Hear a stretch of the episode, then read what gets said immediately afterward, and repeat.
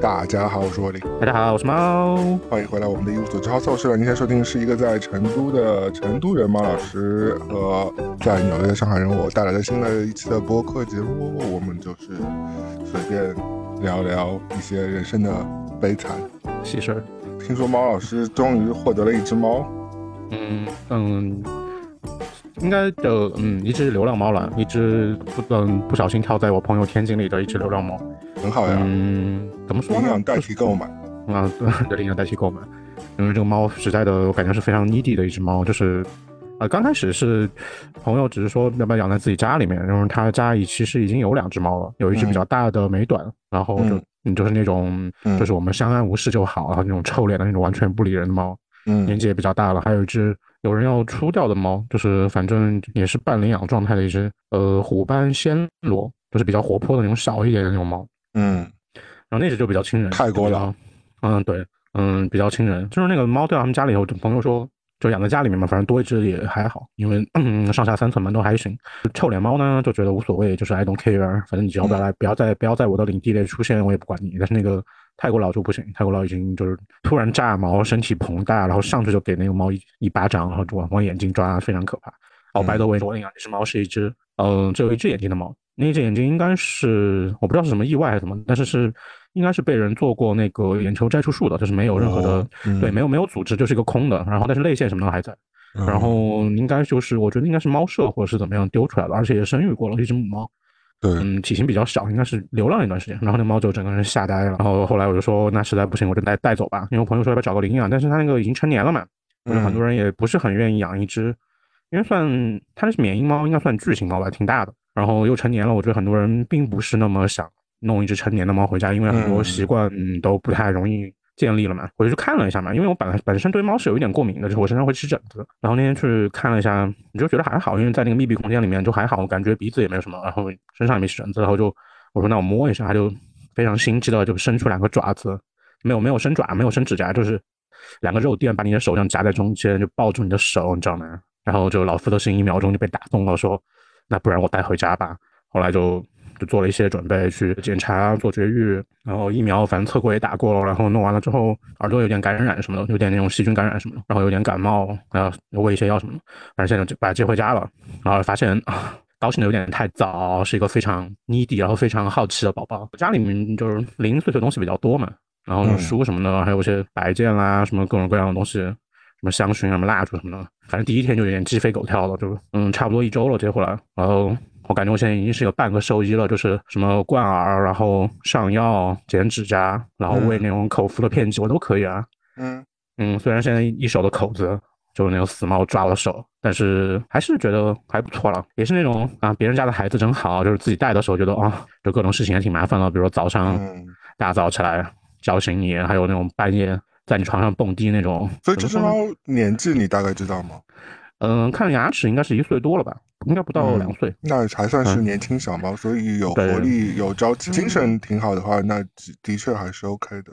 但是回来之后我不知道太兴奋怎么样，反正吃的不太好，就吃的不太多。嗯，但是整个精神还不错了，我觉得还不错，就有种育儿的感觉，就说哦，好麻烦，好多事情啊，猫很麻烦。那如果猫很麻烦的话，你可能。也饲养不了人类幼崽哦，有人类幼崽怎么可能？直接第二天就找不到这个人了嘛？我说他他已经独自回家了，我不知道呀。嗯，他去哪里我不清楚。嗯，我相信就是可能听众很多就听到这里都已经关掉了，就是觉得，因为我们往期说猫的所有的话题的话都没有人有感兴趣，感觉大家都好像对猫动物类不是很感，也不是，就是感觉这个话题不是所有人都明白。虽然猫是互联网那个在流量密码，流量密码，所以猫就是唯一的流量，跟狗是无法企及的嘛。嗯，嗯唯一我觉得好的事情就是，嗯，结合之前。就是国内发生那个小猫小狗的事情，我觉得首先领养代替购买，而且我前阵子不是推荐呃推荐给周围朋友听一个播客嘛，以前半边天的张悦老师做嘉宾的一个播客，然后他其实就分享他做流浪猫狗公益工作，然后他自己领养小狗的一些故事嘛，我觉得就挺感人的。就是其实他也是提到他做那么多年就是流浪猫狗这个事情，我只是现现现学现卖啊，就是听他的节目分享出来，但我觉得大家可以去听那期节。他就说，其实流浪动物很大的问题，其实在于说是那些无良的繁育机构、无良的饲主导致的流浪动物的这个数量的攀升，不是因为说我们现在去街上消灭了目前街上的所有流浪动物，它它们就会消失，你反而会促生说那个呃黑黑产业就是更蓬勃的发展，因为他们就发觉说没有这些呃流浪猫狗，那就有市场会有需求，市场会有需求的话，他们就会培育更多，培育更多的话，他们就会扔遗弃更多，遗弃更多的话，那流浪猫就会更多，所以它其实一个是一个恶性循环来着，而且是因为现在国。国家的法律法规不是太健全嘛，在不在这部分上，执行上大家都比较难控制。我我觉得愚愚昧这的确是有的，因为就是怎么可能说你说你流浪动物这个事情一发生，你你或者是也咬小狗咬人的这个事情一发生，你不管这个结果或者是过程是什么样子的话，你你最后的这个大的方向是去街上杀掉所有的狗，我觉得这这个是一个 我完全不能理解的一件事情啊！就是这，我觉得这是蛮愚昧的一个。我觉得主要是你杀，我觉得一个是懒政，二一个主要是我觉得你杀这种。你这种那种猎杀、那种捕杀那种动物，当然你说国外流浪猫狗也是说你没有办狗证什么的也会捕回去嘛，然后一段时间如果没有没有那个人来领养，就人道毁灭了嘛，这个也是一个没有办法的办法。但是你你在街上当街这样捕杀这个东西，我主要觉得有一个更深层的，我觉得非常不好的事情，是因为你作为一个文明文明程度嗯更高的话，就是因为你不停的在教化，你在把你嗜血跟那种残忍的这一面是慢慢的减低嘛。应该是慢慢的在去这个东西，但是你如果你现在就有一个嗯，相当于就是看似正当的理由，你去大型的干这个事情的时候，我觉得你这个人性的那种黑暗面会越来越嚣张吧？我怎么讲呢？就觉得你这个感觉就那越来越兽化，一个异化的过程。我觉得这样这个是非常不好的事情。但在这个社会上，在一些我们不为所知的角落里，人性的阴暗永远是存在的。只是说我们要用什么方式去让人性的。就更文明的那些那个部分去更更好的传承下去。反正我觉得这个动作本身就是一个非常完全不能接受的一件事情，非常有待商榷的。至少不要当街的击毙。如果回到人类世界当中，如果你当街射杀一个罪犯的话，那是因为罪犯真的是在现行在做一些危害社会的事情吧？那大多数情况之下都是。先把他抓住，然后回去进行判刑啊也好，去坐牢也好，或者是怎么着也好，但其实有一个有一个这样的过程的嘛？那你这个过程也是依据相关的人类文明社会法律法规的，对吧？我觉得猫猫狗狗事情也是一样的呀。我觉得这个事情不是处刑不处刑的问题，这个事情真的是，如果你你有机会去听一下张悦老师那期节目的话，他讲的是要从源头上和从根本上去解决这个问题，而不是说就是非常的这个事情发生了，因为这个事情永远会发生的，明年可能再会会再来一次，因为世界上那么多中国那么多狗，那么多猫。那总有一次有可能不小心会伤害到小朋友，有有意无意的，对吧？都会有的。那明年是不是再再来一次？那这个事情从源头上根本就是没有解决，根本要解决的就是这个产业性的问题，到到底怎么控制这样的这样一个呃所所谓的违规的产业，然后这个所谓的法规法条是怎么着制定？因为这些东西现在都没有的，没有没有据可循。就在我们现在这个文明社会，在这个部分上面是空白的，是蛮吓人的一件事情。而且我的确是觉得，我听到那些触目惊心，甚至是看到那些触目惊心。就是那些非法养育的那些机构啊，包括你在小红书上或者是在什么时候，你看到那些猫猫舍狗舍，有一些是违规违法，他们就是，嗯，他给你看到的可能就是猫猫狗狗啊可爱那一面纯正猫什么，但是其实你你不知道，这背后当中的那些可怕的阴暗的事情是有多少。那些猫猫狗狗其实他们被带到带到这个世界上来，遭受了很多罪过，而且他们其实很多。本来就有先天缺陷的嘛，很多都可能就为了追求纯种，一直在进行繁育那种嘛，就是各种追求一些外观或者追求一些呃，就像你领养的这只小猫咪刀疤，对吧？它其实可能背后也是有一样的这个故事，它可能就是一个猫舍，就是拿来拿它来育种，育种完之后发现它有一些缺陷，或者说发现它什么眼睛有一只眼睛不好，他觉得它品相不好，可能就说啊，把它扔掉吧。那照理说，这个企业可能是或者是这这个业主的话，可能那就要被好好的就是抓起来进行一些。至少罚款或者怎么着吧，让他以后不要再做这样的事情吧。对他来说，可能一只猫一只狗根本不算什么。但对对我们来说，对我们这些喜欢小猫小狗的人来说，那小动物可能是我们非常重要的一个伙伴或者家人或者是朋友的这个位置。你不可能说要随随便便遗弃或怎么着，但是对他们来说无所谓，它就是一个。他们只是把它当成一个一个 API，嗯，一个产对一个产品。就如果这个东西不 work 了，那他就直接把它扔掉。那所以其实你要解决是那个问题，而不是说你只是泛泛说，呃，就是你不能上上街打狗，那那就绝对不可以的。就像你上街砍人也是不可以是一样。我觉得这就是一个非常 common sense 的一个事情。只是说我不知道为什么现在我们社会还是就是有人会，我不知道就是会支持支持这个事情。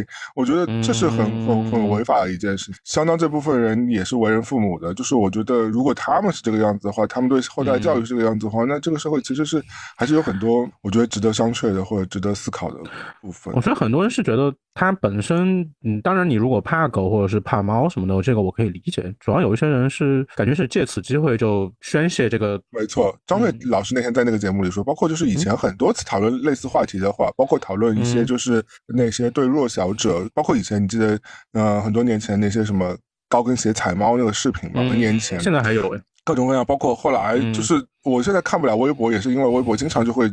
时不时扔那，我真的看不了那些东西。我虽然觉得那个的确是应该得到世人的警醒，而且发出来那些人可能更很多程度是是好心，是为了警醒大家嘛。但是我真的看不了那些视频，就是我知道那些事情会发生，但是我本人是不不愿意去点击任何一张。我觉得这个让我让我是呃心灵上是接受不了的。比如说你报道一些呃这种所谓的暴力事件什么的，有一些。细节上是应该会淡化处理的，应该是更着重于原因跟这个梳理事件的这个东西，这并不是要煽色心的去处理这些，反正处理欠妥吧。因为你这些其实会激，我觉得就是会激起人的恶念。你这样如果一直在传播这种血腥暴力的东西，对于那些比如说自媒体的博主，或者对于一些比如说好心善心的人，他们发出来这个也是为了警醒和为了，我觉得这个出发点上我是。不会去太多质疑他们的嘛？那我的点是在于说，包括心理专家其实都已经就是认可了这个说法，就是去欺负这些弱小，就虐猫、虐狗、虐小小鸟啊之类的这样，其实就是因为说他们可能往往在自己的社会关系当中，他们是被霸凌的那种人，他们是找不到出口，可能他们就会去把他们的恶行，或者是把这些。怨气出到最下面，所以这也是一个，它其实也是个社会问题来的，它不是一个，不是一个简简单单流浪猫狗的一个问题，就是也不是单单一的某一个。机构可以处理的这些东西，我觉得还是要。这是个非常综合的一件事情啊，就是嗯，真的是先要把法律法法条给至少一个基础的给制定出来吧。就是因为大家都呼吁那么多年说动物保护法什么之类，这这这相关的法律现在没有，就是其实是蛮尴尬的一件事情。嗯，你要说这个，那我朋友观鸟之前，嗯。在那个就是鸟类保护区，应该是偏东边吧，东边的一个就是周边的那种海岛上，应该是已经划到划到国家的自然保护区里面，直接就看到上面直接挂网挂那种网，然后捕捕鸟的，就整个整个就全部网住嘛，因为它要迁徙嘛，就在那个迁徙路上全部整个网住，就铺天盖地的，像那像那种天罗天罗地网那种阵势，全部全部网下来，网下来之后，呃，有一些呃黑渠道可能是有市场的那种鸟，就直接。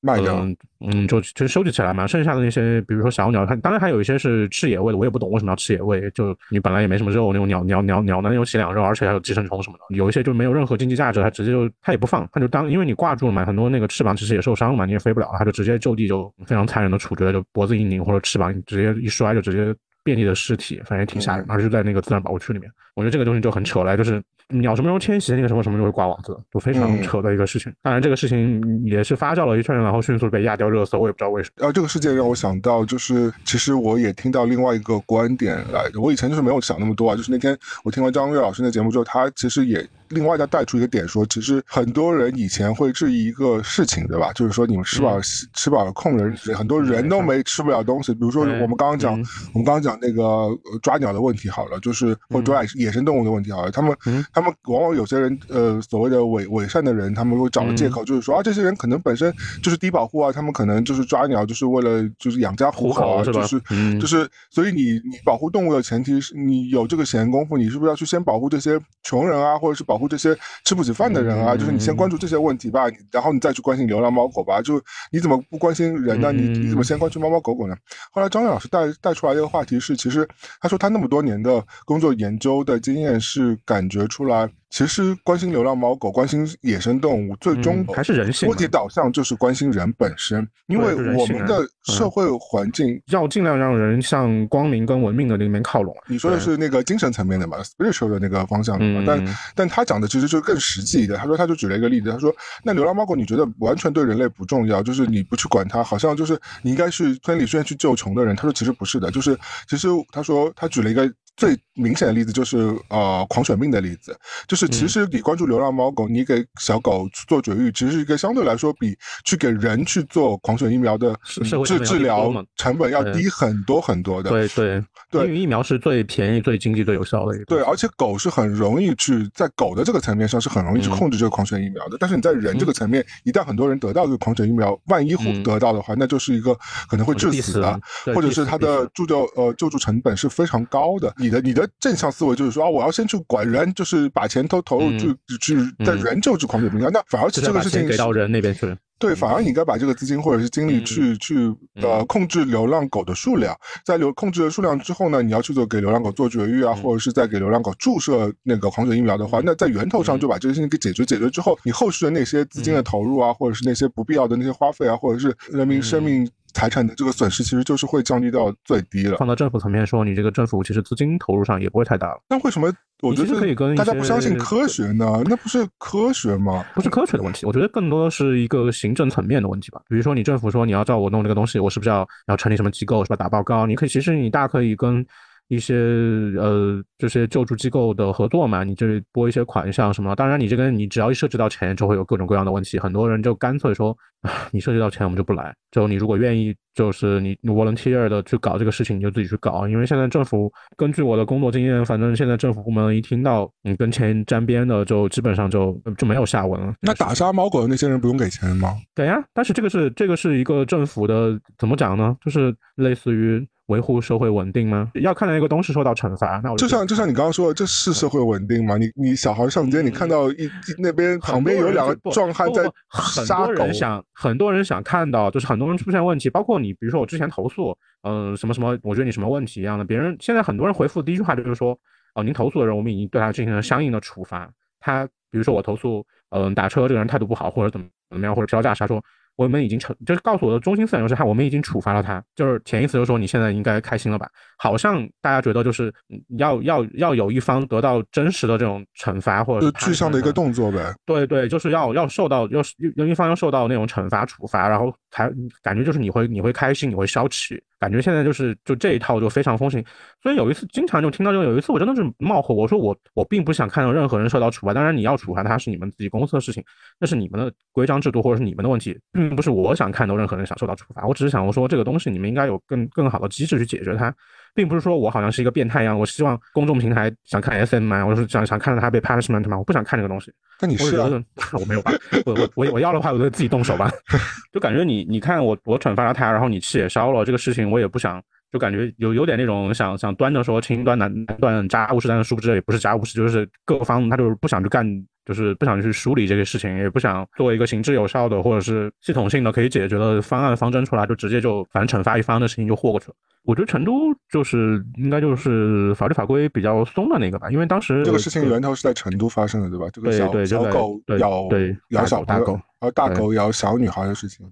对对对，然后就是丝绸那种出来之后，不是就大家有在有在梳理嘛？说因为成都之前是有一个在创什么动物友好城市之类的，反正因为之前不是也出过这种事情嘛？当时不是，但动物友好城市怎么会想要去街上扑杀猫狗？这不是相违背的一件事情？扑杀猫狗，成都没有扑杀猫狗啊。扑杀的是就北方城市啊，就感觉一秒钟就对。成都还好，成都好像并没有在干。哦，反而事发地没有进行这样的动作。对，因为只是那段时间可能就禁养条例的话，因为是感觉是国家出了一个指导意见，然后各各地根据自己的实际情况来定哪些狗是禁养嘛。好像北京、上海会卡的比较严嘛，就是有一些。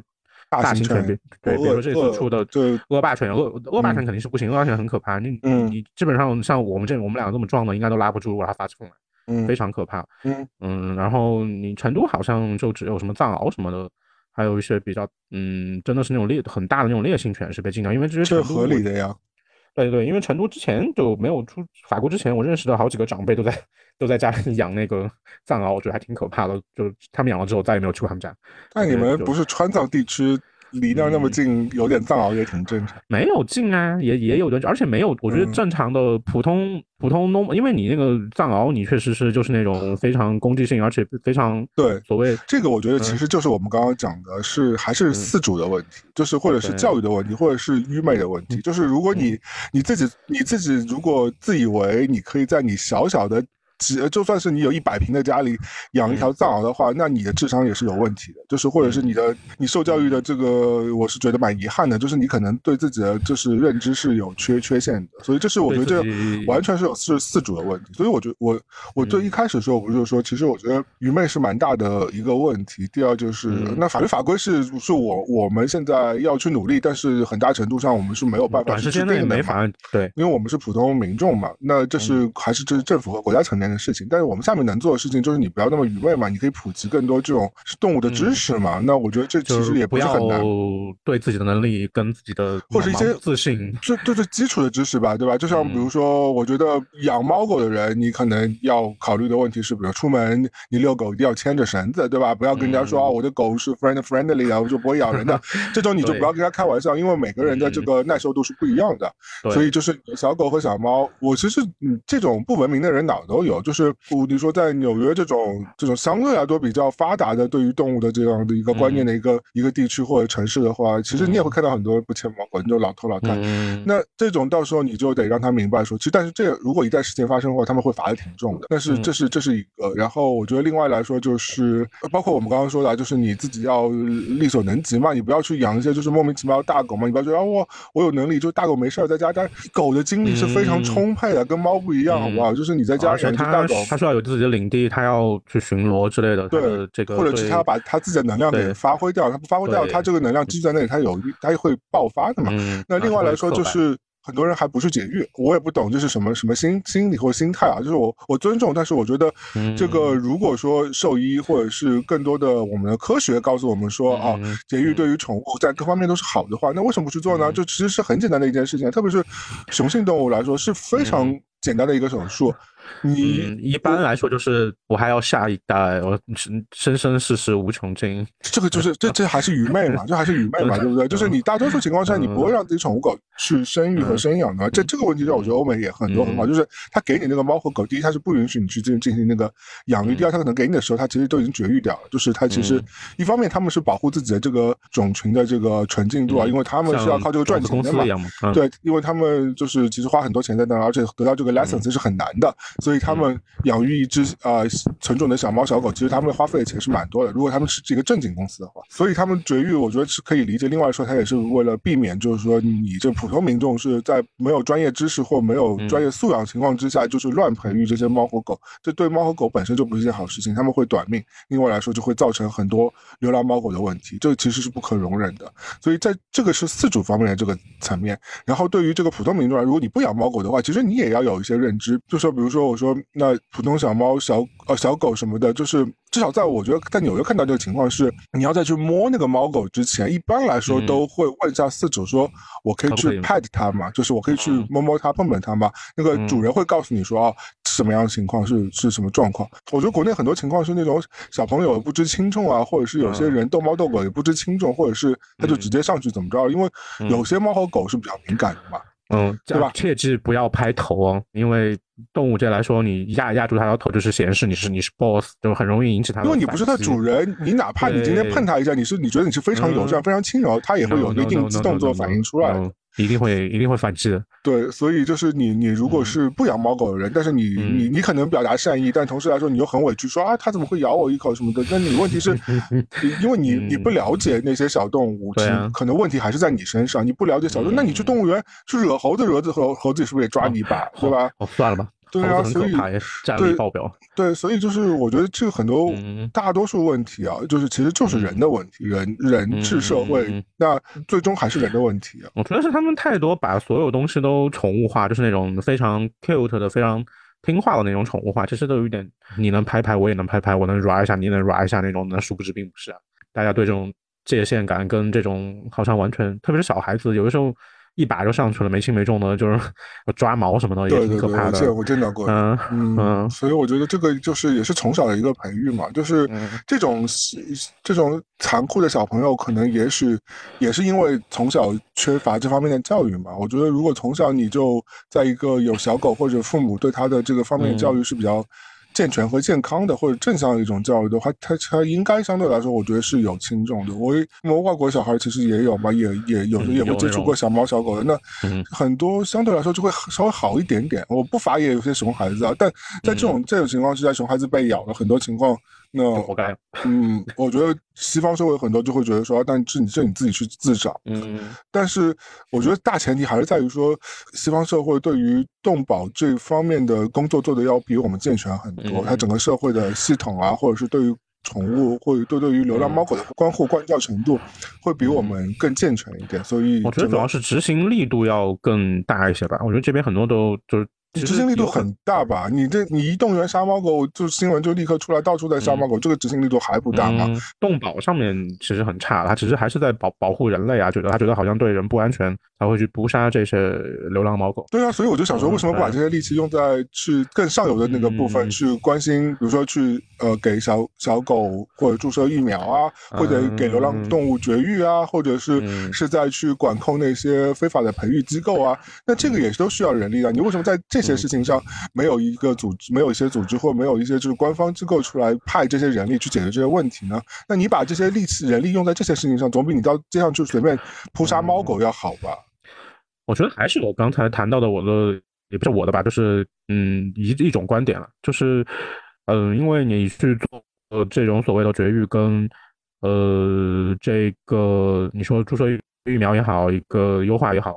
你要涉及到一部分资金，那你涉及到这个部分资金，你要去申请立项的话，会非常的麻烦，而且，你只要你知道，就是一涉及到钱这方面，就会诸多问题、诸多阻碍。那我虽然我知道，我去捕杀猫狗也是给了一部分钱的，也也是需要一个行动资金的，但是首先它可以平息这个怒气，还是一句话，就是它能让这个有点收不住的那种波涛马上就平平息下来，看到了就觉得我们现在是。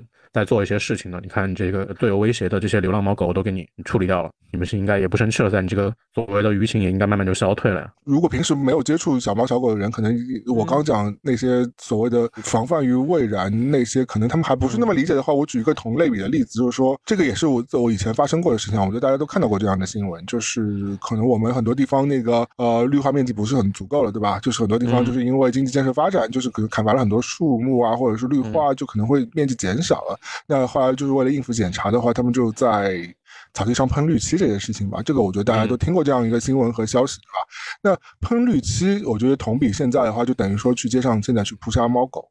对吧？你好像瞬间解决了问题，而且成本相对来说是非常低的，是可控的。然后呃，成效也是你所谓的可以看得见的。但其实长久来说，那你那块地 没有更多的这个新的绿化出来，那你这块地还被那个油漆进行了那个化学污染，这是一个更加那个变本加厉的一个非常糟糕的一个事情，对吧？那你去植树造林，看上去是一个非常缓慢和非常。就是有一点那种花大钱办小事这种感觉，但其实长远来讲，可持续来讲，它是一个更行之有效的方式，对吧？你不是为了解应付一次检查，你是为了解决所有的问题。你你解决这个问题，不仅仅是，我觉得很多人可能可能就就是就是因为短视吧，可能就是你想说我要保住现在工作，我要应付领导检查，我要怎么。瞬间达标什么之类的，但是问题是，我觉得大家可能如果更长远看一下，你你你可以从个人角度，我觉得我不知道，至少我我觉得我我应该会拒绝这样工作吧。就是虽然我这样讲有点阳春白雪，但是就是如果换我，我可能会拒绝这样工作。那我可能会觉得说，啊，要为你自己的未来。你也会老吗？也也需也会需要这些植物，也会需要这些动物。然后你的下一代，哪怕不是我直接的下一代，但是我朋友也会有下一代，对吧？我家里亲戚会有下一代，我的我关心的人，我关心的社会，他们会有下一代，我们人类会有下一代。那他们要面对那些小猫小狗问题，或者是面对这些社会环境的问题，面对这些。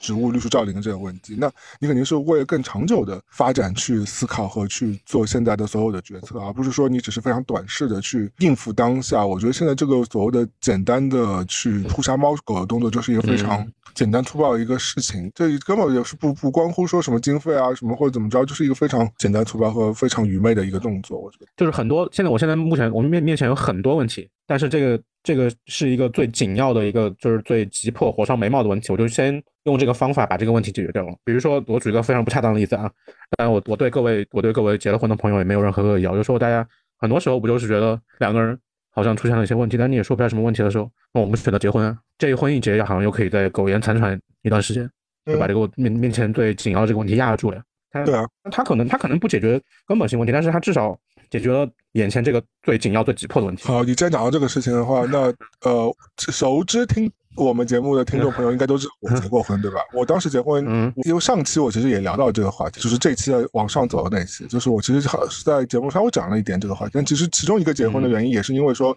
当时就是呃交往很久了，然后大家会觉得说已经到了一个瓶颈了，然后就正好那天时地利人和，要说好吧，那结婚反正在呃。在哪都挺容易的，那想说好吧，要结婚嗯试试看，就能不能把这个关系可以往更递进走一步。那结果就没有成嘛。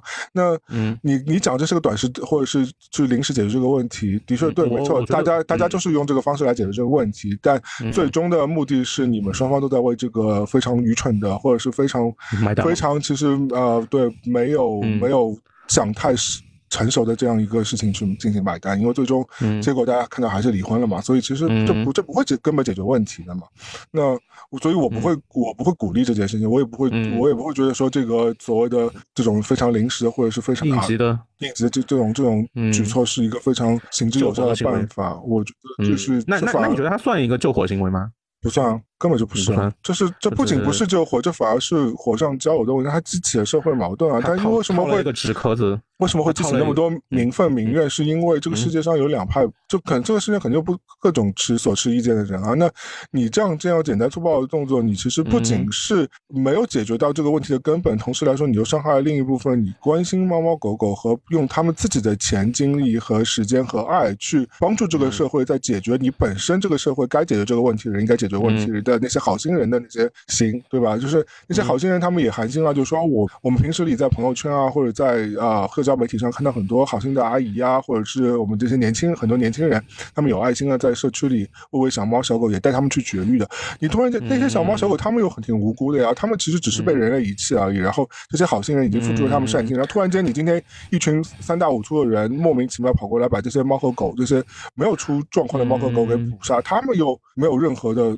我觉得他们没有什么错的呀，不是他们的问题啊，嗯因为问题是在于人身上啊。我觉得你如果你如果真的这么这么爱这个东西，你把它捉去绝育，然后你呃捉绝育可以，然后你尽量不要去投喂它。嗯，还是做完绝育之后，然后你这样找寄养吧，因为你一直投喂它。现在讲的也是一个太理想化的状态，因为很多状态是因为因为是不会找到因为不会找到领养的，因为啊，我知道，但是因为因为因为你还有一些自然的鸟类，还有一些其他的动物，那是另那是另外一个话题。我觉得这个反而嗯是就是呃保护鸟类的一种措施，因为因为如果你带你去呃你去照顾了了那些啊对呃，嗯然后同时你又帮它做绝育了，那这嗯其实你其实在一定程度上是保护了当地的其他小小型动物，因为它们这个有食物，它就猫它们不会啊，猫猫会去捕捕猎这个鸟，它只是玩，它把它玩死了之后，它就并没并没有要吃它呀，它就是对啊，啊，所以这个问题本身来说，那还是说怎么去减少这个猫的数量，对吧？但是问题是嗯你现在又不能说就是，那我相信你不支持说你你把那些猫直接去抓起来抓起来，因为如果很大程度是没有人去领养它们的呀。很大程度就是没有人领养它们的呀。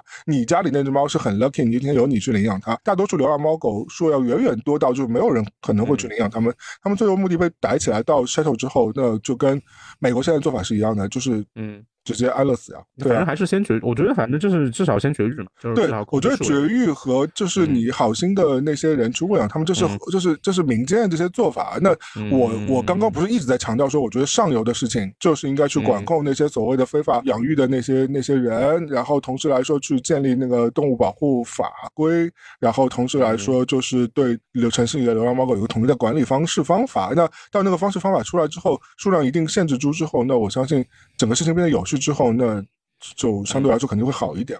无法系统性的、持续性的做这个事情，我觉得没有哪个官方机构是对是他们专门在负责这个问题经说了吗嘛？对，因为法律法规出台，感觉也也也有点便秘的状态，就卡在那边了，我也不知道为什么。对啊，我最近经济下行，我做了一个调整呢。干嘛了？我最近 更换了我的健身房，就是我原吗？对终于，因为我我我我家里附近其实有也是有若干个健身房的，然后有我去的一家是一家非常就是 local 的健身房，是嗯。一个本地老板，他号称是个 neighborhood 的健身房，所以他的设施什么就中庸，呃，场地也中庸，设施也中庸，然后管理也中庸，因为它不是一个连锁的，呃，但嗯是价格其实是非常贵的，可能是外面连锁的健身房的三倍到四倍吧，一百多啊美金，一百多美金一周吗？一个月一个月其实是蛮贵的，其实是很贵很贵的，其实是就是算中不算奢侈型健身房，奢侈型健身房大概一个月两百到三百这种样子吧。但是是那种非常高级豪华的那种健身房，有大游泳池啊那种的。但是这是这个一百多，其实算是蛮贵的。但是因为它好处是在离我家只有两条街，所以就是我只我因为途径嘛，我想说走路就可以去。嗯，在终于去了两年之后呢，在因为碰到经济下行之后，我想说不要再浪费这个钱，反正健身房嘛，就是一个，因为我们也我们这种人也不是这种专业要练快的人，对吧？就其实是追求一个有氧和偶尔偶尔就是举举个铁而已，对吧？就其实对自己的那个也没有那么就是就是对也没有那么狂的那种健身健身需求。然后，所以呢，我觉得其实有一个地方可以，可以，可以动动腿、动动手就可以了，左三圈、右三圈就可以了嘛。那我就 什么东西？范晓萱吗？对啊，就是老头老老头那个，就有个地方锻炼就可以。你理论上你去公园锻炼也是可以的，就我们家旁边有是有公园去跑步也行。但是我本人是不跑步的，其实还是要找一个地方有有氧和有举铁的地方嘛。那我就我之前其实有去另外一家连锁的家里附近，就可能更远一点，五条街吧，也不算太远啊，其实还是蛮近的，走路十分钟之内的就可以到了。然后呢，我就嫌弃它就是年轻人太多，然后因为它是个连锁的嘛，要价格相对来说很便宜，大概只有你买完那些七七八八的会员，然后有些附加条件，一个月也只要四十四十几刀，其实算是蛮便宜，那是很便宜。对，如果你而且它四十几刀这个价格是 for 它所有的连锁。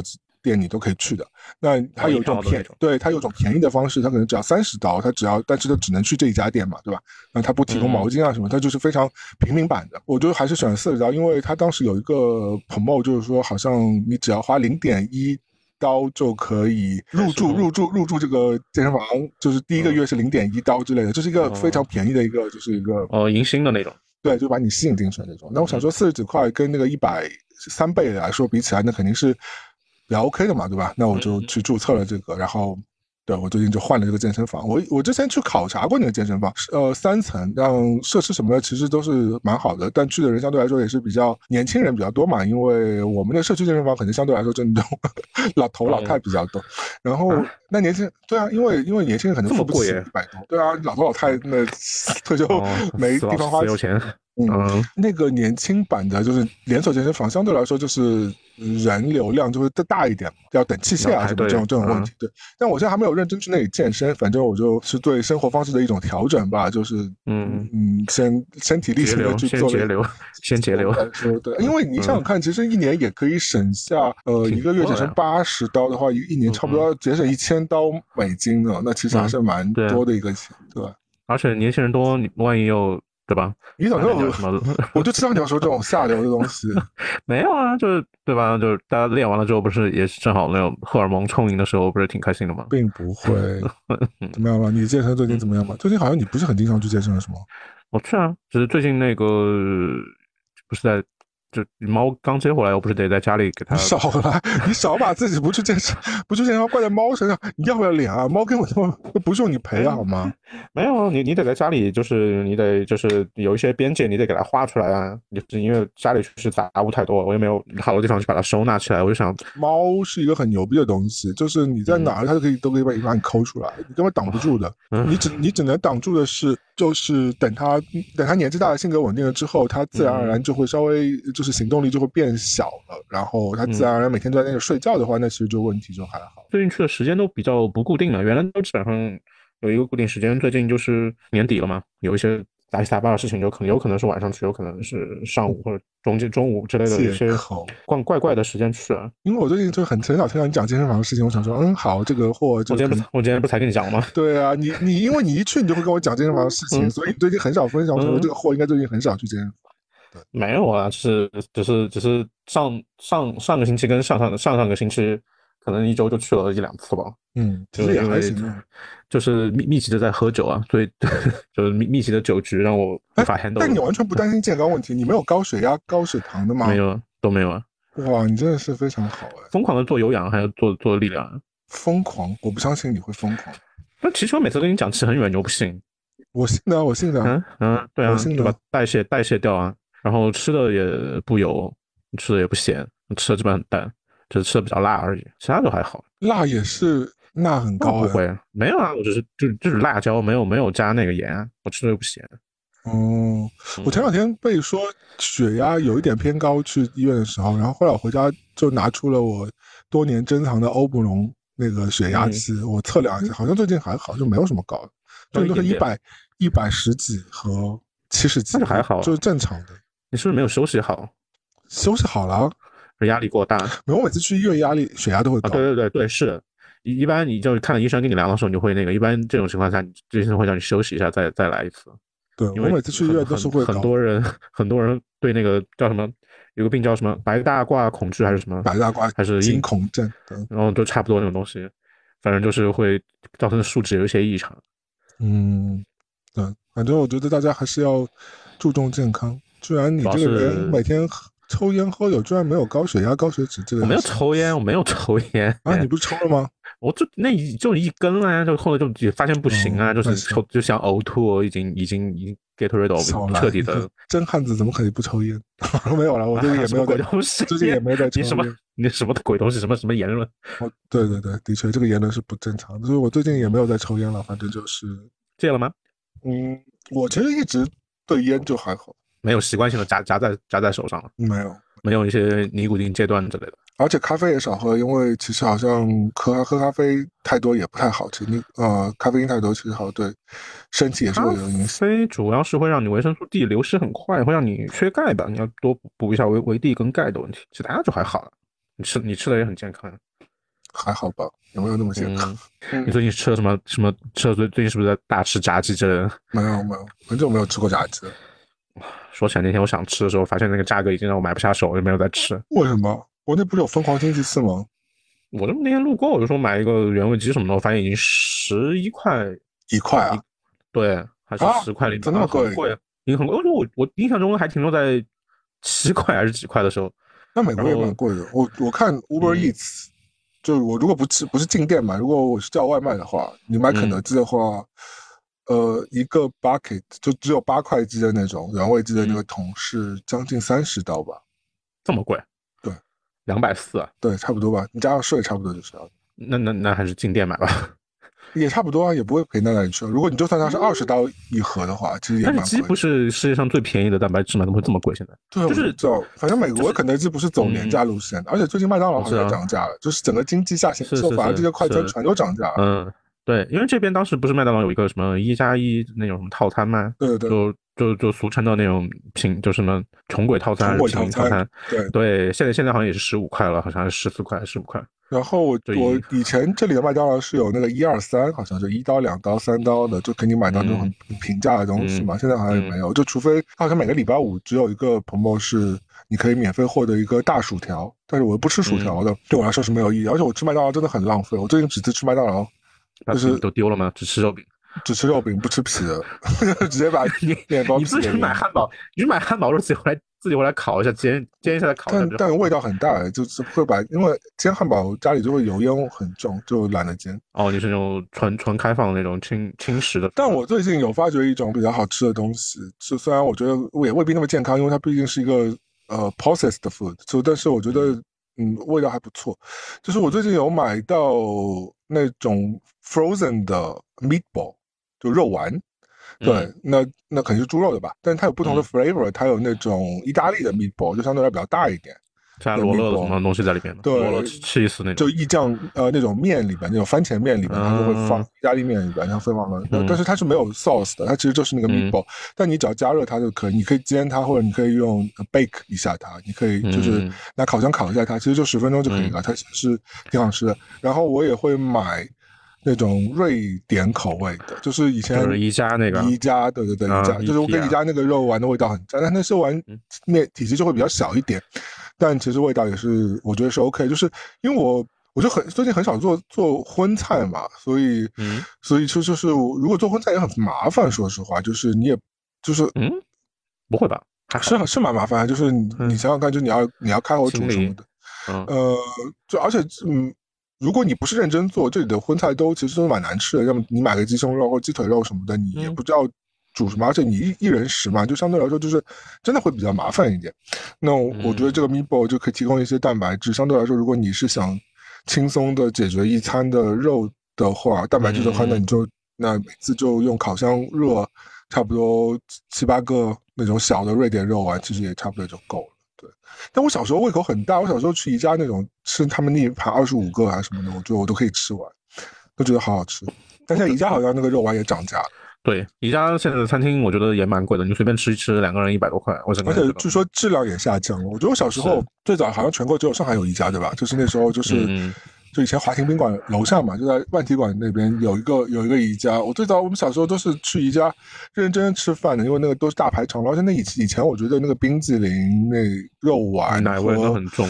对，还有一个我经常会吃的是那个三文烟熏三文鱼的三文鱼的那个盘色拉，对对对冷盘非常好吃，我觉得。而且它那个它搭配的也都非常好，有荤有素啊什么的。而且那个土豆泥拌着那个肉丸也非常的好吃。那现在这些东西感觉都消亡掉，所以这个世界怎么了？我想说，麦当劳都吃不起了。也也不是吃不起，就是觉得我不想花这个钱吃这个。对啊，就是因为 因为我认真说，你现在我们现在就去麦当劳买几个买个套餐好了，就是要十一十二刀的样子一个套餐哦。但往往我们这种我们这种个子吃一个套餐又吃不饱。但因为我不吃薯条的，我不吃薯条的，所以就是其实我买套餐就很浪费。其实我基本上是不不吃那个薯条，我现在也不吃面饼，所以我其实也不会买那个套餐。但是我觉得正常对一个正常。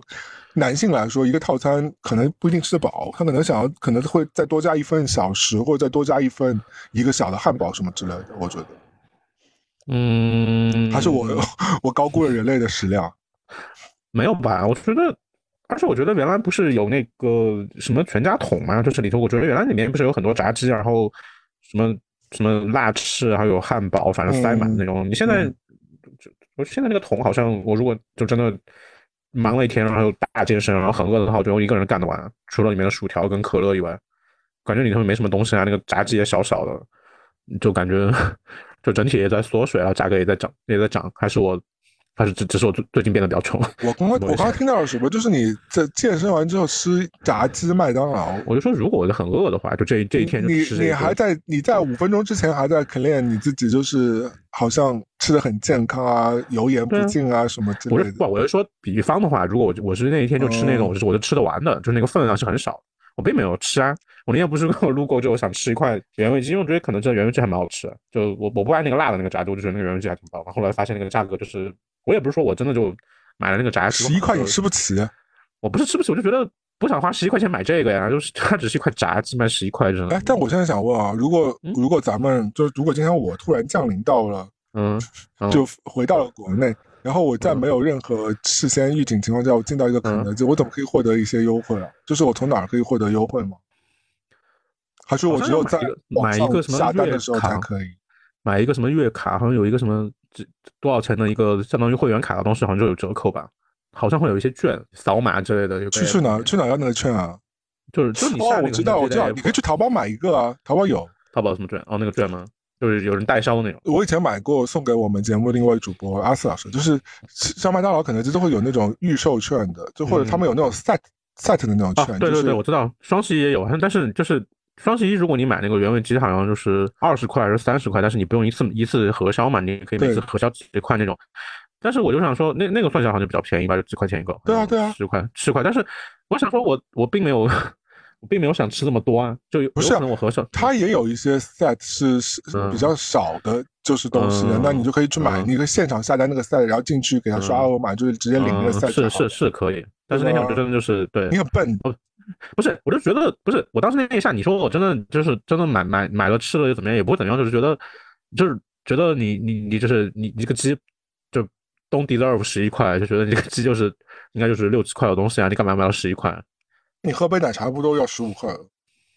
我不喝奶茶的，我只是举个例子而已。嗯嗯，那不一样嘛，因为你不喝奶茶，你喝那个老板很凶的手打柠檬茶的。嗯，对对，那个那个那个那个那不是也要十几块？呃，不止，柠柠檬茶现在挺贵的，我不知道是什么逆向形式嘛。我那天看了一下，好像要二十多块。对啊，我整个人也惊呆，我说什么什么东西？但一块鸡要你十一块，也不是很贵吧？主要就是我的。就是我可能没有 mindset 吧，就是因为我在我的记忆中，它又是一个七八块的东西啊。因为确实很久没吃了嘛，它陡然变到十一块的时候，整个人就 有点不认识了，是吧？就说哎，本 就是本来出出了本来是邻家女孩，现在突然变成那个呃百万网红的那种感觉，就是嗯突然间不认识。就就你你你你不打赏，你不可以拥有它的那我种。我小时候记得是七块五，啊，反正就是那个价格嘛。我觉得后来也没有怎么。其实我觉得长得不是是长得不是很凶，我觉得还好，真的。嗯嗯，但是麦当劳长得很凶。记得我以前刚来纽约的第一年，夜里就会觉得非常的寂寞、空虚、冷。到了一个 新的城市，麦当劳吗？而且那时候我来的第一个那个公寓楼是住在呃联合国那个楼旁附近，就很近，离那个联合国那个楼其实走走两条街其实就到了。嗯那联合国那个是在曼哈顿的东区，那边就是比较萧瑟，晚上就是其实没什么东西。那只有我们楼下街角有一个二十四小时营业的麦当劳，它那个灯灯牌一直是亮着的，所以。但所以我就经常会去那个麦当劳去，晚上就会去榴莲看有什么东西可以吃。然后以前他们就会有一个很好的 set，我很喜欢，就是两个麦香鱼五五刀，哎，我好，你说起来，我好像没有吃过麦香鱼，还是我吃过已经忘记了。然后麦香鱼真的很好吃，因因为麦香鱼啊，反正我我就很喜欢吃麦香鱼。它是鳕鱼是不是？它是鳕鱼是号，称是深海银嗯鳕鱼对，现在应该不是了吧？也是吧。而且我最喜欢吃是那个双层鳕鱼觉得更好吃，嗯，因为我会有吃有有两两个饼是吧？对，哦其实他们它比那个 fish and chips 里边的那个 fish 还要好吃，我觉得。我觉得那个鱼鳕鱼就是非常好吃，然后现在我买的话也是把两块皮给扯掉，然后就只吃鱼片面包皮给扯，你就只只吃吃鱼排的，那你直接跟他讲，你说你你给我你给我出餐的时候，你不要给我面饼啊，但是不会给你打上面的酱了。但其实酱哦也是不应该吃吃的，酱啊？酱酱很可怕，我觉得酱不会那个饼一般可怕吧一？般他做在汉堡里那个那个 sauce 都会被那个面包皮给吸收掉很多，所以其实你吃到的酱不会那么。嗯而且我平时是没有什么机会吃酱，嗯，那个 cheese 也蛮 artificial 的呀，那个啊但 cheese 是 你知道就是嗯，有一股不知道什么味道放出就是 artificial 的味道，嗯就是人嗯人工感很重嗯，我主要怕里面有一些就都有的都有的，就不要想了，不要想，反式式反式脂肪酸都是有。嗯，你不吃你不吃人工深加工食物的话，那是最好但是你只要一嗯旦吃了，其实都是会有。但我觉得我现在好在是大多数情况之下，嗯，我就不太吃零食和不太吃那种。我就想，我想了好久，我最最近好像我很久都没有吃过冰淇淋，也很久都没有吃过 dessert 那些蛋糕啊、cookie 啊那些，我都很久没有吃。嗯那些其实都是深加工食品了。嗯，我基本上都不吃那个。我前段时间就突然就是感觉有点嘴咸，我买那个那个烤紫菜，就是那种拿来就是你可以把剪碎做汤那种紫菜，然后放到那个就是烤箱或者是拿那种空气炸锅，你稍微烤一下，然后在那儿吃。后来发现紫菜吃多了好像不太好，为什么？就是那个因为好像钠钠还是淀啊，粉偏高吧，对对对不能吃太多。还是那蛮咸的。好像点点点可能也不行吧，就是就嗯海带什么你也不能吃太多吧，可能就是我就说，因为那个你还脆脆的嘛，你嚼着嚼着感觉嘴巴里，有味道吗？好像是有一点点，但但问题就来了，为什么我们俩都那么注重饮食，还是是两没有瘦下去还是两只肥猪呢？我不是啊，你是啊，你要不要脸啊？我把你照片给你 PO 到那个 show list 上，好吧？就给大家嗯评价一下，你要不要这个脸啊？你清醒一点吧！他硬把我一个人推下山崖，自己还不下来，好吗？我干嘛要下去？你早在崖里了，你早在崖底等我了，好吗？没有啊，我就你你你非要你非要拉我手一起跳，我干嘛要跳？你先下去。就一起跳啊！就是他要死你急死啊！你你哎你你不是我你不是我刚养了猫吗？我要我我得我得把猫伺候一段时间。那我也有嘛，让他们俩互相伺候就好。对，昨天还在跟甲方要钱，要三个月了还没给，那火很大。三个月还好，我的我有有一笔款都快这个月十一月了，快七个月了吧？那我最长一笔快有四年呢，那就不要了呀，肯定就不想给你了呀，很多哎。那肯定就不想给你了呀。那你不要，那你那你就放弃，你就不需要那个钱了吗？肯定要啊，就是你真的不给我钱，我就一直恶，我就一直恶心你啊！我隔三差五发个邮件问，打电话问啊。我问的呀，所以我就隔三差五问啊，但是人家就是，哎，我觉得就是四年很夸张呀，为什么？就是他说我们。中间，他什么意思嘛？还是说我我给到我我已经给到下下一级的分发的人了吗？还是说怎样？还是说我钱还在我这儿，就是不给你结？但他现在没钱啊。什么什么现在没钱？四年前的项目现在没钱？对啊，就是就是这样说。那活已经做完了，对吧？那你能怎么办嘛？那你又没有办法。啊，算了，不要说了，伤心 Q 死了，真的太恶心。但我我这两笔钱很大的问题也在于这两笔钱是没有没有 agreement，对，哦，就是口口头协议的钱，对，所以大家一定要小小心一点，就是没有没有签合约的，我很少这种情况，我很少签了合约，我我签了合约，现在也要不回来呀。对，那至少你你可以有个最烂的法律去告他之类，对吧？但你可以有，就或者是可以仲裁什么的。但是没有签合约的，所以你就我觉得可卡在就是说，你这个钱到底要不要？那你事情实际上你也是主要是你主要是你没有合约的话，你要的方方式方法不能那么过激，你就得他妈的 像像那个 啊舔狗一样，就是舔狗对渣男，像小像像丫丫头生的一样，慢慢的问他，而且你又不能发火，就火你不能，你偶尔发一下，你第二天你还得舔着脸说，哎呀，昨天喝多了。不是那个意思，不是对你发火。我觉得，我就昨天有在微信里我说，哎，让我看一看这个事情 行进了多久了。我说好，八月中开始的，到现在就一直跟我说他他在申请申请。我说申请三个月还没下来。申请走流程就这两个，要不然就是我还听过最扯的是，先是跟我说呃流程就那个，然后就等那个财务，反正就是一系列不知道是干嘛，是签字还是放款。然后又过了两周，我说财务。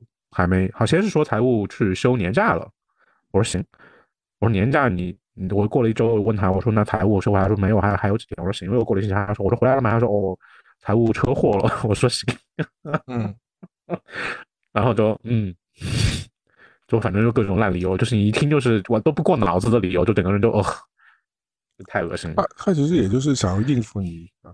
也不是过也过过脑子，他也不在乎，反正他就是把你应付过去再说。反正就是给你个说法嘛，就是你听得懂就听得懂啊，听不懂你就我就继续继续糊弄你啊。哎，不付钱的甲方真的都可以去死啊，好吗？嗯，当然你你你有的时候你逼急了还会说那个，反正就跟你各种哭嘛，说他们也惨，然后他们也上面也有甲方，上面的甲方没给他们付，巴拉巴拉那种狗屎话。哎，是是吗？嗯，对，关我什么事呢？我觉得你稍微严一点，我觉得我是可以理解。但是你这种无限期的演下去，我真的我说非常，就是永远都不告诉你什么时候给你，就也没说不给。你说你要是不给，我们就找别的方法方式方法。你也没说不给，然后你就让拖着。对对对，就渣男嘛，就无限期的那个。嗯，就是拖着无间地狱。就是我，我昨天都跟他说，我说我每次跟你聊这个事情的时候，我就觉得我我已经精神污染了一种状态。就是大家每次都在鬼打墙。就是我说，嗯，恐怖游轮，这事我做了吧？他说做了。我说这个我那个申请的 款也不多吧？他说不多。我说是不是应该给啊？他说对，绝对应该给。我说那这时间也挺久了吧？他说对，挺久。我说那 咱能不能就把那这点小钱，对，就是你何苦呢？就是你拖着我，就是我说我也不想烦你。我说那我觉得我拖着你，我自己也觉得很，我很讨厌我现在自己。对，就很像那个恋爱当中一种很 toxic 的关系，就是啊，我我每天来烦你，我也觉得，对我觉得我自己我也很不喜欢我现在的自己，但是我没有办法，就是你要不给我痛快。你就告诉我，不要之间完全没有可能的，你不要拖着我啊！没有，我我我我会跟你结，我会，我我们有未来的，你等等我。他说我们一定会有好结果，等我跟上个离婚了再说。对，我上次也跟他跟这个甲方说，我说那我这这真的很像，你就很像个渣男啊！这个在这个要钱这个关系当中，就是每次都跟他说快快有了吗？就是他每次啊，他他自己会给你一个那个 deadline，他说这个月底肯定会有，你放心。对这句话在十月份，好像在十月份就已经说过。九月份的时候就说，他说十月一号之前一定给你，让你好好的过十一。我说行，然后后来我说那，然后说万圣之前一定给你，好好过万圣。我说行，那他也算一个有心的渣男了。然后最近跟我说是十一月底之前一定给你，那你好好过圣诞是吧？现在还没到，好好过那个感恩节。嗯，感恩节 Thanksgiving 那个黑黑五的时候，好好买一买。真的火很大哎这种。嗯，你刚想，我想到那个原来就是刚毕业嘛，毕业上第一份工的时候，当时有一个，我看我的直属领导应该不算，就是我直属领导的上面那个领导，其实就是算我们这个部门的大 boss 嘛。然后一个。中年女生，中年女性，现在想是装那种知心中年妇女跟你聊天套你的话。当时我觉得也没什么在，你问我什么就说什么。我觉得刚刚工作嘛，也没有什么好隐瞒的。然后因为家里面好像也没有过给我普及过这种人性险恶的东西，就反正感觉阴招阴招迭出的那种。然后现现在跟你说，嗯，你平常干些什么事情？然后你就讲我说平常就看看书、看看电影什么的，也没什么。他说没有什么。他说你成家了吗？之类，反正这种垃圾问题。我完了之后，他说问那你平常嗯下了班之后干嘛？我说下了班之后，因为当时还有几个朋友开了一个小小的那种咖啡加酒的那种吧，我就说有的时候去，嗯，我就讲了嘛，我说有的时候去帮个忙，或者跟朋友聊一下天什么。嗯。就很正常，我觉得就是非常 casual 的一个。后来大项目吧，反正出了点问题，但是其实问题归不到我这边，因为我就是一个刚入职的一个比较出阶的一个员工。其实出问题的是我上头的一个中层吧。啊，当然我现在也理解嘛，就是你你就是也是那种又归到那个，反正你要找找一个人出来几天，那你可能就记你了噻。还有说屁话说一堆，就说肯定是我们部门的问题，但是具体到个人就就归到我身上，就说。意思就是，反正跟我交代了，我没有去弄他，然后也没有积极的去跟进这个事情。我直接在大会上说，你你自己都说你下了班去那个朋友开的那种酒吧，对，他说你去朋友家酒吧里玩，就是首先就是觉得羞愧难当，说什么玩意儿，然后又觉得你怎么会就直接背背背后一大刀直接砍下来？我觉得这个，然后就是真的是职场第一课，不要跟任何人交这种屁心，真的是太烦了。是那个人素质太差了吧？超恶心。后来我觉得那什么都就不要聊，我们就只聊工作，什么都不要聊，不要让自己受伤。这个倒是，嗯，真的在在你幼小心灵上，大会上就是所有部门公司都在的时候就说出来，整个人就。就整个人被 shock 到了，说你你怎么会？二个就首先你说这不是实情啊，搞得好像就没没事去酒吧一样，那反正就就很恶心。你没事是去酒吧，但是不关他什么事啊，就是这个是两个事情。不知道怎么回事，不知道怎么讲，成年人恶意还挺恶心的。主要是把你带成了一个现在脾气很大的中年人，但同时来说呢，好像又有点怂，就是 你少来，真的。今天不是那个立冬吗？然后那个不是吃饺子吗？我今天就反正也好久没有吃这种。嗯，连锁的那种饺子店了，就是那种你下单之后现你现给你包的，虽然那个馅儿也是中央厨房那种冷冻好了直接送过来那种，只是说他包这个动作是现场完成的。四个字的绿绿色招牌，我不知道，就相对比较干净嘛，至少不是那种那种油腻腻的那种。我那边排队，然后前面有两个人，然后我就站在那边等，我想他们他们弄完了我再排，因为就比较慌乱嘛。嗯，我觉得店长可能也没有预料到成都好像也不是北方，好像没有说你。立冬要吃饺子这个习惯，但不知道为什么就今天可能就有点爆单那种感觉，就有点忙碌。前面两个人走了，我正正正准备报，我说我要什么东西，然后看怎么买单什么的，然后就有一个人冲过来，他又巴拉巴拉报了一堆。嗯，他说一半的时候，我说哎不好意思，可以排一下队嘛？然后他就说啊我先来的，我说没有啊，我说我在你前面，就反正就说了一下嘛。他就说哦那我让你嘛，没事没事，我也不在乎这一会儿，我瞬间就炸毛。我说你首先你就是就是你后来的，而且你。嗯，前面就跟猴子一样上蹿下跳，说你要什么什么东西，我就没有开枪了。然后你就是后面又搞证明堂，说反正不依不挠的说，反正我先来。你的意思说，哎，没事没事，我也不在乎这一下，就是你我让你，我让你，我就更炸毛了。我说什么叫让？我让是让是你要在先面才能让。我说你这个逻辑有问题啊。后来又争了半天，我就说那这样吧，嗯，我也不叫别人调监控了。我说那个饺子你先包着，反正我们俩要一样的事儿。我说你先包着。我说这样吧，我们就就地就说，我说谁插队了，我们就。全家恨死！现在我说你敢发这个誓吗？我敢发这个誓。然后他就就蔫了呀。后来他又逼逼叨叨又说了一遍。我说整个人就是什么毛病？就是最后 ending 是什么？最后 ending 就是我我我拿到东西，然后他他在旁边逼逼叨啊。然后我就想很想很想这这这一拳打在他脸上，我想算了。但就什么也没发现，他也插到了队是吧？你好弱。没有没有插到队啊！我先拿了呀。我拿到之后他这边逼逼赖赖的呀。他先来巴拉巴拉这种狗屎事情。是什么样子的人？二二十来岁的一个小子吧。首先，我我要表达一下，你非常弱，就是 你真的是，我跟你我对你的认识越深，我越了解你就是那个呃真正的刀刀子嘴豆腐心，你连刀子嘴可能有时候都刀不出来，你就是你要饺子店跟别人跟哈拉什么啦？不要找借口，不要找借口。我觉得换我，我可能会更更凶一点，我应该不会容忍这个事情发生。就是没有发诅咒的好弱，谁会跟他一起发诅咒啊？没有啊，就说了之后就大家就结束啊，就不要跟你讲叽歪半天，因为他他就他就我就说那那你这样你这样我们各各执一词，然后你要怎么？哦对，中间他还很贱的说，他拉了旁边一个抱小孩的一个一个妇女吧，说，哎，他先来的吗？我说是我先来的。我说你贱不贱？我说你搞这一名堂，我说那你你让别人说什么呢？那别人就只有说不知道呀。我说你搞这一套那种那种什么居民大妈吗？搞搞这种拉帮结派的那种狗屎。那饺子店人看到了吗？当然肯定就谁都不想得罪啊，装死啊！我说那有那有监控，调监控出来看嘛，要不然。嗯，不过你你是一个人的话，其实也蛮，就是碰到这种脸皮厚的话，其实也蛮尴尬。但是你总的处理，你总的处理还是挺弱的。不是，啊，就不想跟他俩扯啊，马上赶快回家啊，不想让这多耽误一分钟啊，跟他俩扯什么？然后要要这边插两两个人把东西一放，然后叉叉腰大骂嘛，也不用可以打，不用骂，神经病啊！要打架啊，打架，你不是刚健身完吗？你跟他打架不是分分钟就赢？打架会坐牢好吗？会会刑拘，今天就不要录影了。我跟你讲，不太行，不太行。那我可以跟你那个隔隔着隔着监狱，在监狱里采访你，不是更好吗？还有一些新的话题。你确定可以这样吗？你说我出来之后告诉你，我说你边踩着缝纫机边说。我现在我跟你越熟，我越发觉其实你是蛮怂的人。怎么可能？真的就是你是那种就是看上去好像火力蛮大，但其实好像就还好的。你真不是你不能直接，你真的跟那种火力大？No No No，就是我说的，我倒我这个不是嗯坏的评，这可能是你性格好的一种表现。你看上去是一个好像很爱跟人发火和喷的人，但其实你喷的时候火力不是那么重，其实还好。你跟我那些，你跟我认识的一些就是。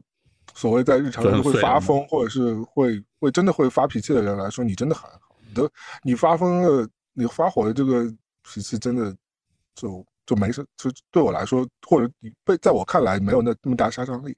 你看你分享很多故事，或者是你平时跟人发生的美角，或者是你跟公呃你在公司里，就是好像。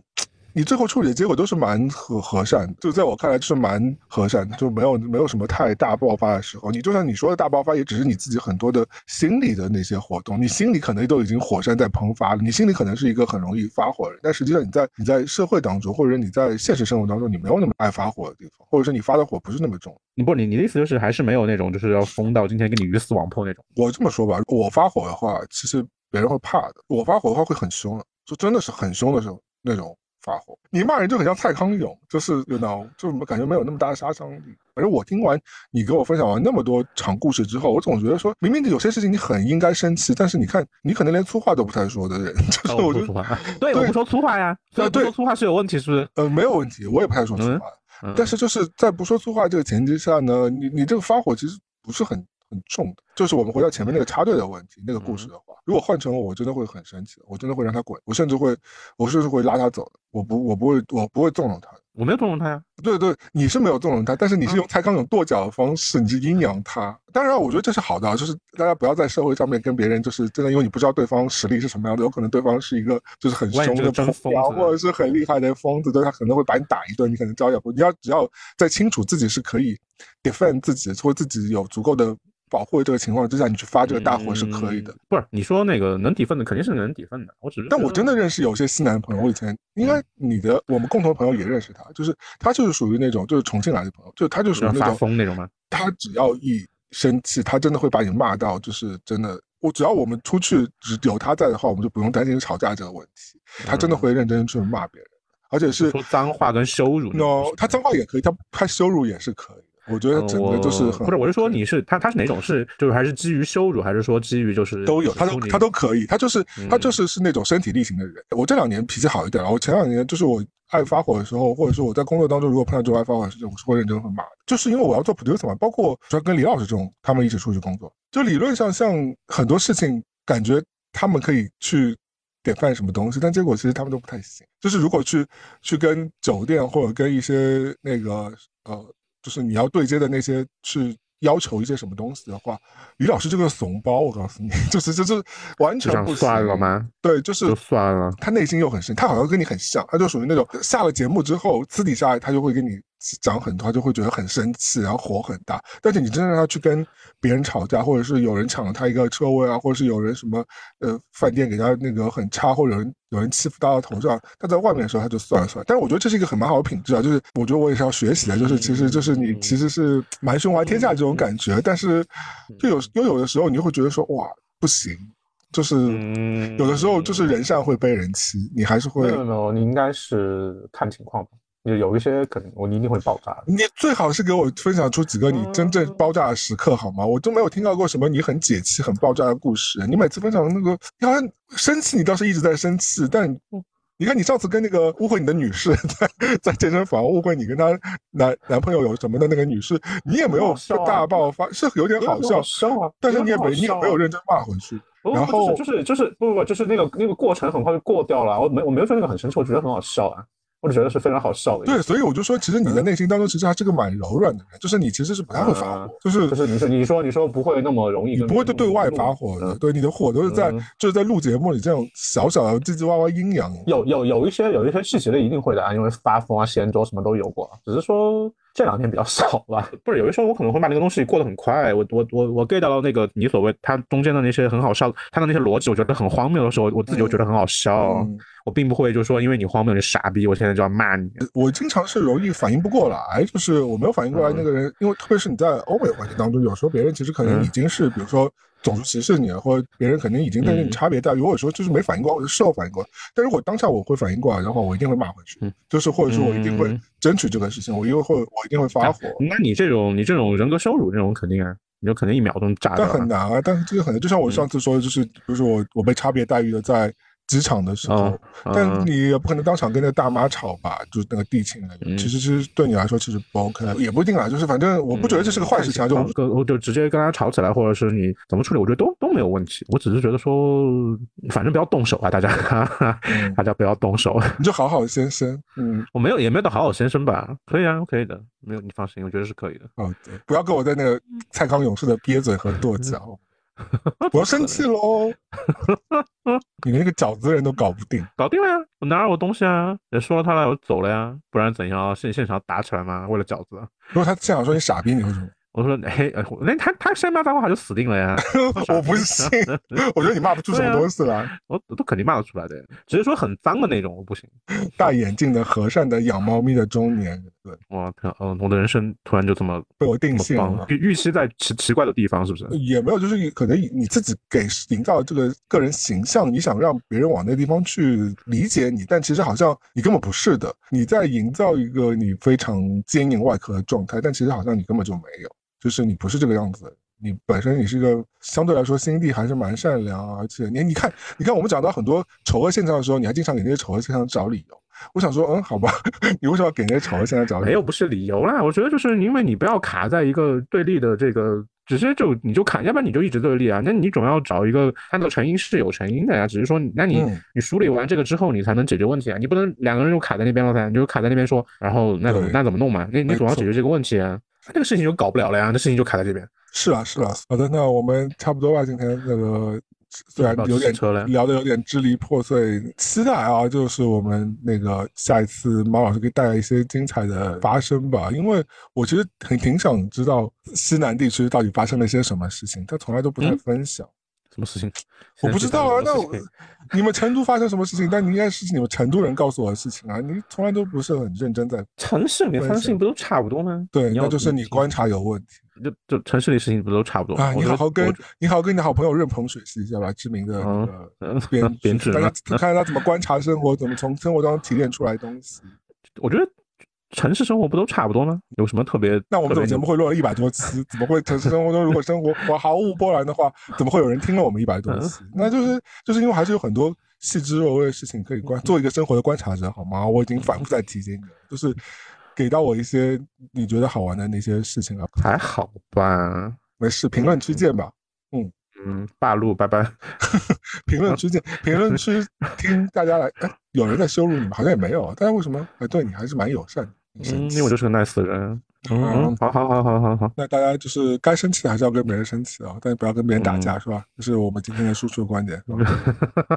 你实在要打也是可以的啊，就是反正你你任何你成年人，你任何后果自己负喽。你不要打了架，最后你跑跑路这样不不 OK。你要打就打。我站在支持你的立场上，如果你是打事出有因的话，你揍他揍那个人，我是支持你的。有人插你的队，你揍他我也 OK 的。我觉得他他就不用不用揍别人反正我在国外不用负任何责任，你找不到 好吗？你不要教唆，你不要你不要教唆听众做一些怪事情。我没有教唆，只是教唆，我不是教唆，我是告诉大家要 defend 自己，好吗？就是保护自己，因为这个是社会险恶，不要在那个员工大会上被领导那个点名的时候，你在那里在哭唧唧，然后在节目里在抱怨，在二十年之后在那节目里抱怨。你有本事你就当场在那个员工大会上揭发领导，跟你领导骂回去。对不对？你最好是，你最好是，我可以的。我以前跟你最好是这样的。你少来，你不要，你不要，你不要跟我说这个。不信你，我不信你第一份工作的时候你这么勇，你少来。第一份工作我就辞掉了。说些屁话，你不要给我说些屁话。你这样，你不要给我站上你只要说些屁话。我跟你讲。好了好了，你看你看，这个人在家里多凶，出去就是一个温狗。嗯，好的。那么我们也要支持领养代替购买了，对不对？好的。那希望你早日手被小猫咪抓花，好吗？已经抓花了，但希望。他抓的更花一点，支持小猫咪。祝你这个钱在你明年明年啊啊啊！不行不行，钱要快点来，不行就你这个恶毒的人明年嘛，明年明年明年今日吧，应该差不多了。不行，可以。十一月底就十一月底啊！我已经给你喊话了，这位甲方，请你十一月底就把钱给我打过来。我觉得这样，他都就能 就是能拖这么久的人，嗯，不管，我不但是但跟他要，但是那那你当当当当圣圣诞圣诞圣诞惊喜吧。不要十一月之前，感恩节之前我一定要拿到十一月之前已经十一月了，十一月啊，十一月底之前，感恩节之前，我一定要拿到，听到没有？就是甲方，好吗？啊，就就就甲方在在听你的节目啊。没有，不管，就是我有心灵念念力给你输送过去了，请你一定要给我打过来，就这样。那本期就这样吧，我我是威力，我是猫，拜拜。下期再见，拜拜。